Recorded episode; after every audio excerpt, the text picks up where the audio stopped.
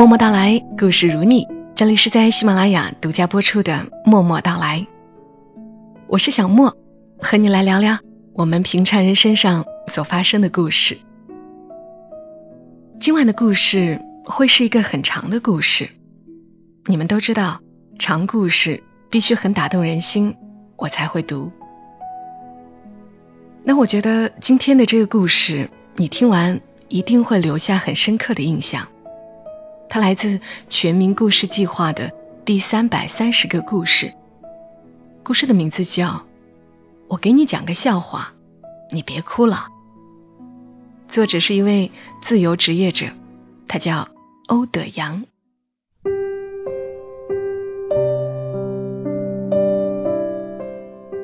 高中入学的第一天，我就记住了郭阳。那天早上，我去瓜子凉面吃早饭。瓜子凉面开在学校大门口的马路对面，面摊儿是一对中年夫妇在经营。男人是个哑巴，也是我们这里说的瓜子。男人主要负责打佐料，女人负责接受点单和收钱。没有店铺，没有桌椅，吃凉面的人只有坐在面摊周围的小板凳上。我正聚精会神地吸溜着面条。一句爽朗嘹亮的声音吸引了我的注意力。老板儿，一碗凉面，多糖多醋，不要油辣子。吃凉面哪有不放油辣子的？我不禁回头打量，是个有些胖的女孩，鹅蛋脸，皮肤偏黑，头发全部抹在脑后，扎成一束马尾辫，露出油光锃亮的额头。吃完凉面后，我一踏进教室，居然又看见了他。他正在跟后排的几名男生打闹，并发出夸张且有些粗鲁的笑声。上台做自我介绍的时候，他一边压抑着笑，一边说：“大家好，我叫郭阳，今年十五岁，喜欢……”话还没说完，他就控制不住的爆笑起来。他的笑。没有理由，大家都感觉莫名其妙，但却极有感染力。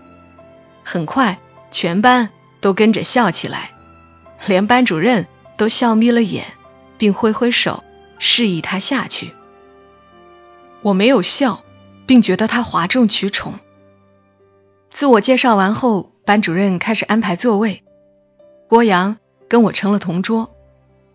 我那时家里贫困。又是交了高昂的择校费才进了这所高中，所以母亲再三叮嘱我一定要努力学习。我认为郭阳这种大大咧咧的性格会影响我的学习，于是便请求班主任换座位。班主任头也不抬的便拒绝了我。郭阳跟所有同学都玩得开，但他极少跟我说话，哪怕我们是同桌。可能郭阳也察觉出我对他的不待见。我们第一次沟通来自于一个停电的晚上。那天晚自习上到一半就停了电，老师点了几根蜡烛，让我们继续上自习。喧嚣的说话声与摇曳的烛光使我心神不宁，看着本子上的习题，我一个字儿都写不出来。这时，旁边传来郭阳标志性的笑声。我忍不住用胳膊肘拐他：“啥子这么好笑？”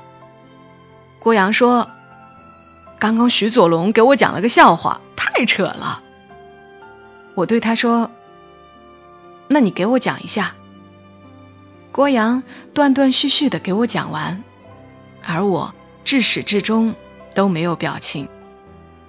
我说。这个就把你逗笑了，那我给你讲一个。不出我所料，郭阳听完后发出了夸张的笑声，又将我的笑话转述给其他人，个个笑得前仰后合。看着他们的反应，我表面云淡风轻，实则心中极度膨胀，遗失很久的满足感回来了。从此，郭阳有空便缠着我讲笑话，并积极的向全班传播。大家渐渐的发现，我这个平凡的人似乎也有闪光点。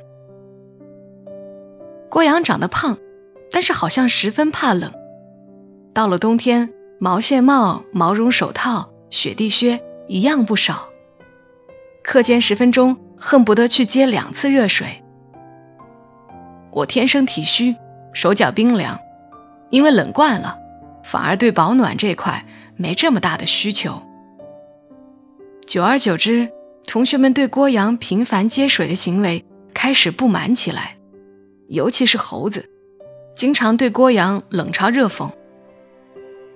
猴子身高中等，但是人很瘦。长得一张马脸，眼睛凹进去，看起来像个吸毒犯。冬天喜欢穿一身土黄色的棉衣，从远处看就像一只毛猴子。有天课间，郭阳和猴子突然起了争执，只见猴子推了郭阳一把，把玻璃瓶中的热水猛地往郭阳身上一洒。郭阳尖叫了一声。便蹲下身子哭泣，其他同学赶紧把猴子拉开。我的座位在教室靠窗的一面第一排，本来是有机会及时制止他们的，但我没有勇气上前。猴子是我在班上为数不多的玩的比较好的同学，就算制止，我也不知道该拉谁。杨欢将郭阳扶到座位上，他扑在课桌上哭了一节课。那一节课，我装着奋笔疾书的样子，实际上总想安慰一下郭阳。我酝酿了一整节课的情绪，等到第二节课，我见他还埋着头，终于开口说了第一句话：“你别哭了，我给你讲个笑话。”其实我并不知道他有没有哭，只是顺口就说出来了。那个笑话才讲到一半，郭阳就咯咯咯的笑起来，头仍埋在臂弯，肩膀一耸一耸的。但直到我讲完，郭阳才露出小半张脸。他的额头由于长时间压迫在手臂上，形成一道红色的印记，眼睛也红红的。他眼睛本身就有点肿，哭完后像只肿眼泡的金鱼。郭阳小声问我：“刚刚猴子打我，你为啥不帮我？”我说：“你们就推了几下，我以为你们闹着玩。”郭阳说：“猴子不是个男人，太小气了。”我说：“就是，你也不要哭了。”我再给你讲几个笑话。郭阳向我这边靠了靠，继续将头半埋在臂弯中，只露出额头和眼睛。我也向他耳边靠过去。那天晚自习一直没有老师来，郭阳怕我受凉，给了我一只手套，还将热水瓶塞到我另一只手中。我想下次我就可以明目张胆的安慰他了。熟悉之后，郭阳每次出去吃晚饭都会给我带一份。带过几次后，我嫌麻烦，便提议跟他一起去。我们去的最多的地方就是瓜子凉面。郭阳每次都说多糖多醋，不要油辣子。我问郭阳为啥不要油辣子啊？郭阳说：“我肠胃不好，要忌口。”那你为啥？还要多糖多醋啊！他想了想，低着头说：“没有油辣子就没味儿了，我就只能多加点糖和醋。好吃，你要不要尝一口？”我这人一直不喜欢吃醋，但我还是尝了一口他碗中的凉面，确实别有一番风味。以后只要每次和郭阳一起吃凉面，我都会跟着说：“多糖多醋。”不要油辣子。吃凉面都是我发起的提议，也是最多的提议。郭阳问我为啥总是吃凉面啊？我说：“因为便宜呀，五块钱就能吃的打嗝。”郭阳说：“我有钱，我请你吃好的。”我知道郭阳有钱，有几次我看见他父亲在校门口开着小轿车接他，那车很高档。猴子说是保时捷，我不知道什么是保时捷，但是光看那车的轮胎，我就知道跟其他轿车不同。我说：“我一个男人需要你请吗？”郭阳微眯着眼，做出一副受不了的表情。我说：“况且我是一个志趣高雅、品德高尚的人，怎么能吃嗟来之食呢？”郭阳说：“那这样，以后我们互相请吃饭，你请我一顿，我请你一顿。”我同意了这个方案，但是郭阳每次请我吃饭时，都吃的盖饭或者套饭，而轮到我请时，则是便宜的凉面。我知道他是在变相的救济我。没过多久，班里就开始盛传。我和郭阳的绯闻。周五下午上完课，我跟郭阳吃完晚饭回来，看到黑板上写着我和郭阳的名字，外面还画了个爱心框起来。有几个男生看到我们一起进教室，兴奋的拍掌、吹口哨，像发现了奸情一样。我听到有人说：“看嘛，我就说他们出双入对的。”我脸一下子红了，疾步走上讲台擦黑板。体育委员李辉在一旁接水，他一脸戏谑的说：“我说，你们好久扯结婚证哟。”我没惹他。坐在讲台左侧的猴子说：“欧阳，以后还是得注意点影响，不要总是在晚自习亲嘴，毕竟是课堂。”我猛地将黑板刷扔在猴子课桌上，说：“放你妈的狗屁！我跟你妈亲嘴。”猴子一拍桌子，站起来说：“没亲嘴，你俩头靠那么近干啥？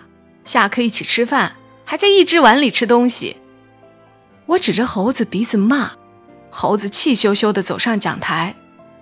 我猜他想打架，就挺着胸向他走了一步。猴子来到我面前，又怂了。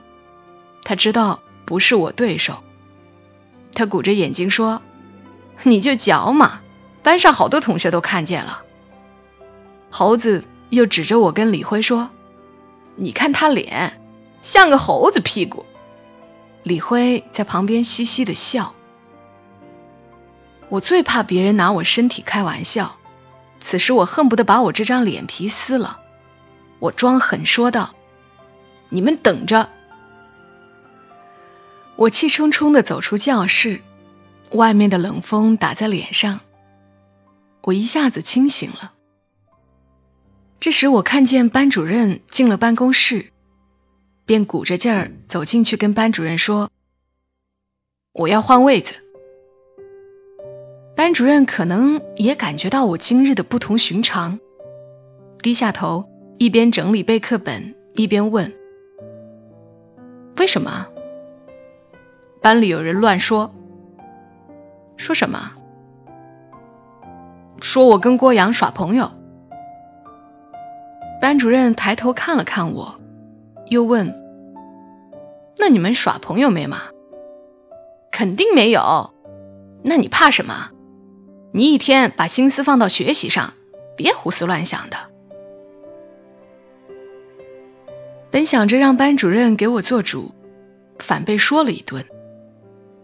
我走出办公室的时候，越想越气，恨不得扇自己俩耳光。回到座位上，我故意将桌椅碰得很响。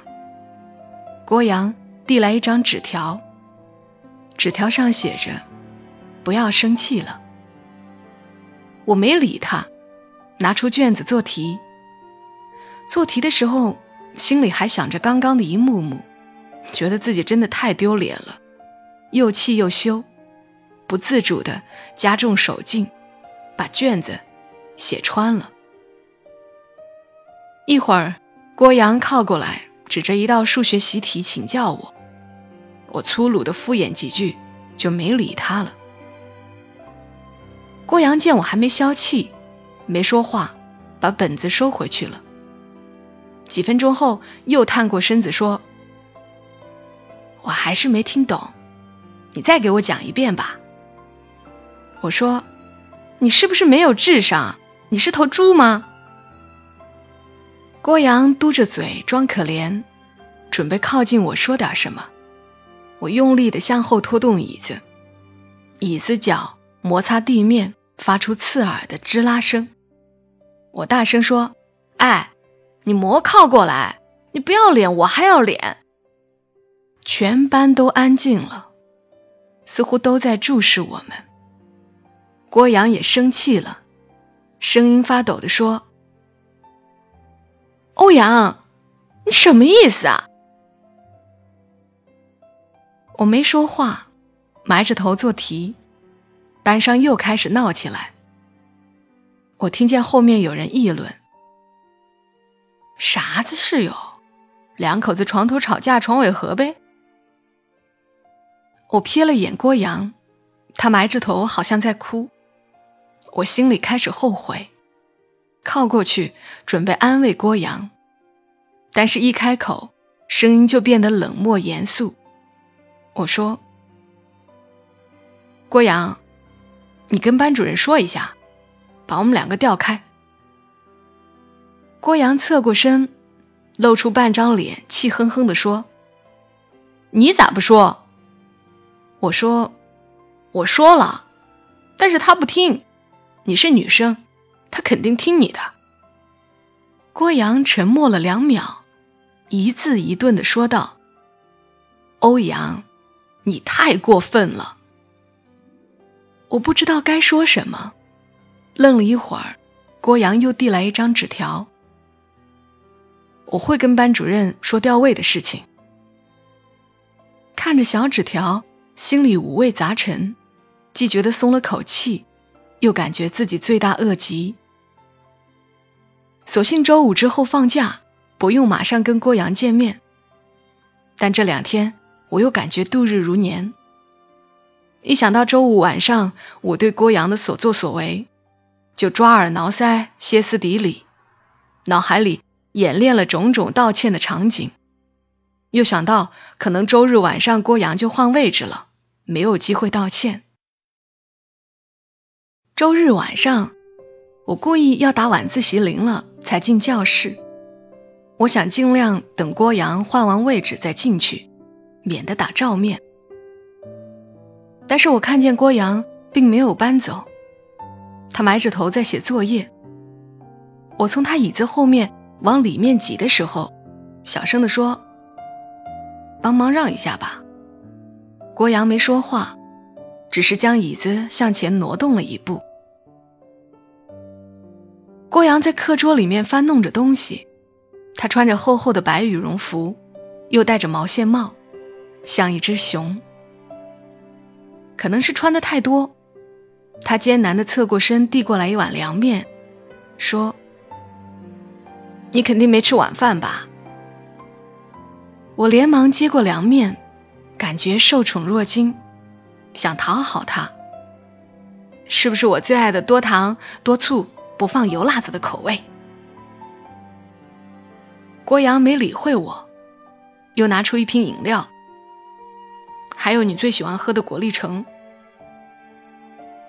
我接过饮料，小心的说：“对不起。”郭阳转过去，轻轻的说：“嗯。”班上关于我和郭阳的绯闻还在传。我和郭阳不去理会，谣言就渐渐没了。天气开始逐渐转暖。一天下午，郭阳捂着肚子趴在课桌上，我问他咋了，他说大姨妈来了，痛经。我嘱咐他不要去吃晚饭了，我去给他带杯热饮回来。但等我回来的时候，郭阳已经请假回家了。第二天，郭阳还是没来上课。我想郭阳肯定是不想上课，拿痛经找借口。连续一周，郭阳都没来上课。有天晚上，我看见杨欢在收拾郭阳的课本，说要帮郭阳拿回去。我知道杨欢跟郭阳是邻居，便问杨欢郭阳怎么了。杨欢说郭阳生病了，去市里治疗去了。我问什么病，很严重吗？杨欢低下头，小声的说：“好像是癌。”我知道癌症有要死人的和能控制的，又问：“是啥子癌啊？”杨欢说：“我听我爸说是直肠癌。”我第一时间就认为直肠癌应该很严重，因为肚子里的器官一旦患癌都是不治之症。我没说话，帮着杨欢收拾课桌。六月份，郭阳转到县里的医院了，我们同学组织着周六去看他。那天天气已经很热了，而我穿着一件粉红色的条纹衬衫，那是我妈给我新买的，我觉得穿着很帅，一定要让郭阳看看。我还给郭阳买了一个果篮，果篮最上面是个柚子，但是却像橙子一样小，郭阳看了一定会笑。病房里只有郭阳的妈妈与外婆，他们一边忍着疲惫和伤心，一边热情的招呼我们。几个女同学坐在郭阳旁边，跟他说着话。我站在最后面，偷偷的看他。他穿着病号服，剪着齐肩的短发，刘海挡住了额头，新发型很适合他。我全身都在抖，使劲的抓住自己的手腕，想稳定情绪。一直到大家走，我也没有开口跟郭阳说一句话。走的时候，杨欢让郭阳妈妈与外婆送我们一程，说跟他们说一下话。郭阳妈妈与外婆送我们到了楼下大厅。几个女生安慰着他们。郭阳的外婆拿出纸巾擦眼泪。猴子和李辉还有几个男生将我拉到一旁，说：“我们把郭阳妈妈拖住，你上去跟郭阳说一下话。快去吧，多跟郭阳说点啥，郭阳肯定想跟你说话呢。”我连忙往病房跑。病房在三楼，我没有坐电梯，一口气跑上三楼。进病房的时候，一点都不感觉累。郭阳看我进来，朝我笑了笑。我坐在郭阳旁边说：“郭阳，你一定要快点好，我们到时候一起去吃凉面，我还给你讲题。”郭阳朝我点了点头，我把果篮里的那个柚子拿出来说：“你猜猜这是啥？”郭阳说：“是橙子吧？”我说：“是柚子。”你想不到吧？哪里会有这么小的柚子？你吃不吃柚子？我给你剥。郭阳没有笑，只是摇了摇头，说：“我不想吃，吃不下。”郭阳摇头的时候，脖子一抽一抽的。他太瘦了，整个人像一张皮贴在骨头上。我说：“郭阳，你这个发型真好看。”郭阳笑了笑，看起来反而更虚弱。他说：“是我幺舅母给我剪的。”我又说：“郭阳。”你瘦了，瘦了真好看。郭阳说：“是吗？我一直说我瘦了，肯定是班花。你不相信的。我说，但我还是喜欢你胖胖的样子。说这话的时候，我感觉我眼泪要出来，我狠狠的吸了一口气，将眼泪憋回去了。我还想说话，但是声音已经开始哽咽。我假装咳嗽，让声音恢复正常。郭阳，其实我一直喜欢你，你愿不愿意做我女朋友？郭阳又笑了。你怎么会喜欢我呢？你是不是看我可怜才这么说的？我连忙说：“不是的，不是的，你瘦了，我才发现你是个大美女。我一直都喜欢美女，你晓得的。”郭阳说：“那你要减肥，等你瘦了变成帅哥了，我再考虑考虑。”我点点头：“好，我以后天天运动。”做俯卧撑、下蹲、跑步、打篮球。郭阳伸出一只手握住我，他的手很细，但是很暖和。手腕上的骨头夸张的突兀着。我手掌反过来也抓住了他的手。杨欢告诉我，郭阳是在六月末去世的。郭阳没在的日子，我一直没去吃晚饭。那天下午，我一个人去吃了凉面。瓜子凉面的老板娘认得我，我还没开口，她便问道：“两碗凉面，多糖多醋，不要油辣子，是吧？”我想说不是，可是喉咙里呜咽着，什么也说不清。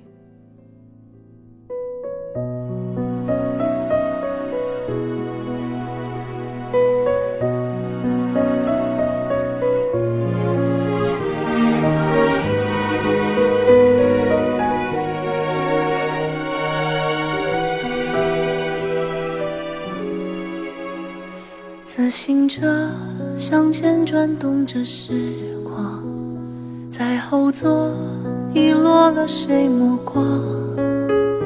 不曾想，你穿着校服模样，也从我生活里长。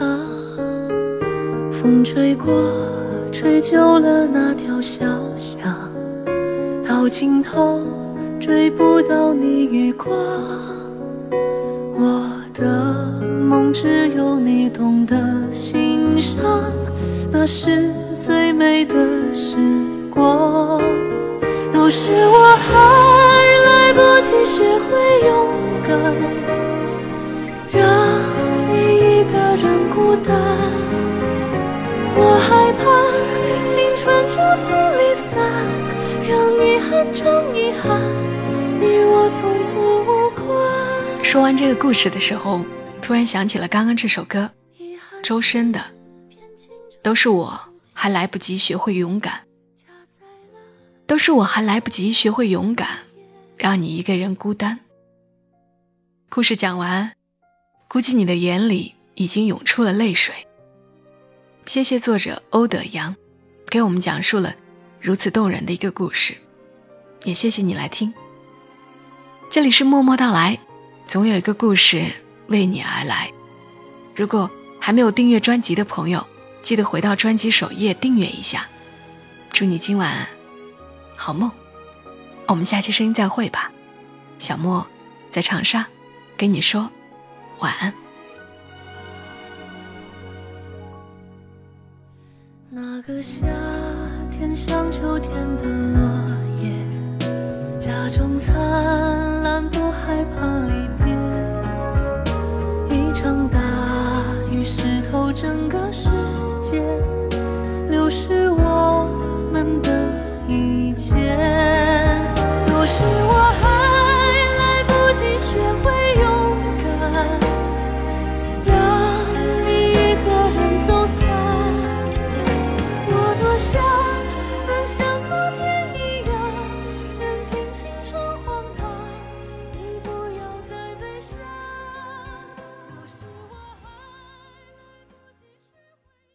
如果你喜欢这期节目，麻烦你帮忙转发到朋友圈，让更多的人听到。